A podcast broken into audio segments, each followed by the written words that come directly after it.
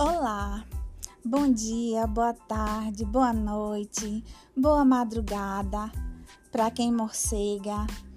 Quem está falando aqui é Ivânia Rocha, eu sou professora da educação básica, sou pesquisadora de leitura, leitura de mulheres, de gênero, de feminismos. E nessa semana que antecede a Semana da Mulher, que antecede o 8 de março, Dia Internacional da Mulher, eu estou com a campanha com vários publicando vários textos de mulheres, de autoria de mulheres. Minha campanha é Leia Mulheres.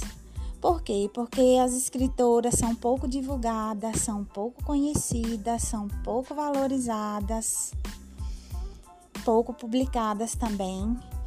Então a gente precisa modificar isso. Hoje eu vou fazer a leitura de dois poemas da escritora mineira Conceição Evaristo. O primeiro é Vozes Mulheres.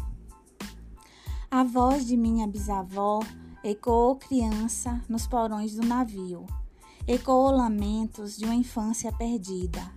A voz de minha avó ecoou obediência aos brancos donos de tudo. A voz de minha mãe ecoou baixinho revolta nos fundos das cozinhas alheias, debaixo das trouxas, roupagens sujas dos brancos, pelo caminho empoeirado rumo à favela. A minha voz ainda ecoa versos perplexos, com rimas de sangue e fome. A voz de minha filha recorre todas as nossas vozes, recolhe em si as vozes mudas caladas, engasgadas nas gargantas. A voz de minha filha recolhe em si a fala e o ato, o ontem, o hoje, o agora. Na voz de minha filha se fará ouvir a ressonância, o eco da vida, liberdade. Esse poema, que é do livro Poemas da Recordação e Outros Movimentos, é um poema que fala da ancestralidade negra, da herança maldita da, da escravidão de negros e negras no Brasil e fala também de possibilidades de libertação.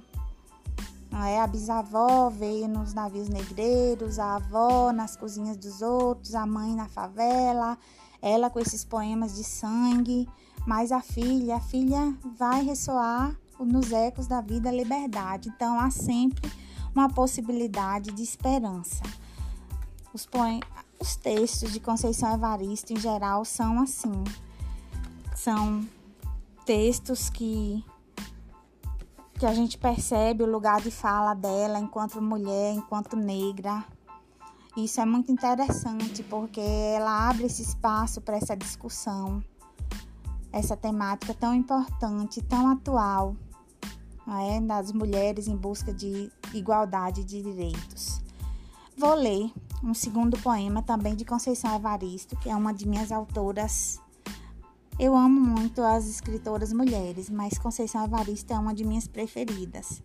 Então agora eu vou ler Meu Rosário. Meu rosário é feito de contas negras e mágicas. Nas contas do meu rosário eu canto Mamãe Oxum e falo Padre Nossos, Ave Marias. Do meu rosário eu ouço os longínquos batuques do meu povo e encontro na memória mal adormecida as rezas dos meses de maio de minha infância. As coroações da Senhora, em que as meninas negras, apesar do desejo de coroar a rainha, tinham de se contentar em ficar ao pé do altar lançando flores.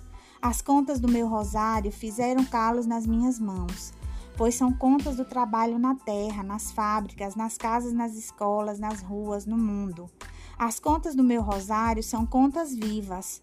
Alguém disse um dia que a vida é uma oração. Eu diria, porém, que a vida é blasfemas. Nas contas do meu rosário, eu teço entumecidos sonhos de esperanças.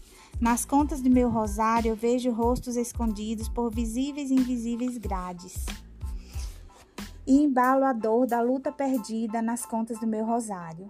Nas contas do meu rosário, eu canto, eu grito, eu calo. Do meu rosário eu sinto borbulhada a fome, no estômago, no coração e nas cabeças vazias. Quando debulho as contas do meu rosário, eu falo de mim mesma um outro nome. E sonho nas contas do meu rosário lugares, pessoas, vidas que pouco a pouco descubro reais. Vou e volto por entre as contas do meu rosário, que são pedras marcando-me o corpo caminho. E neste andar de contas pedras, o meu rosário se transmuta em tinta, me guia o dedo, me insinua poesia. E depois de macerar conta por conta do meu rosário, me acho aqui eu mesma e descubro que ainda me chamo Maria. Lindos, lindos os poemas de Conceição Evaristo, os textos dela são lindos. E reparemos que ela traz sempre essa marca da mulher, da mulher negra, da mulher que teve que lutar pela sobrevivência, da mulher trabalhadora, da mulher que as mãos são calejadas. E a gente percebe também nesse poema dela elementos é, da religiosidade de matriz africana, quando ela fala de Oxum, mas a gente percebe também que é misturada, né, com as crenças católicas, né, com a aculturação que aconteceu com os negros. Então essa mistura de crenças, de credos que a gente tem no Brasil. Esses dois textos são para despertar o gostinho pela leitura de textos de mulheres.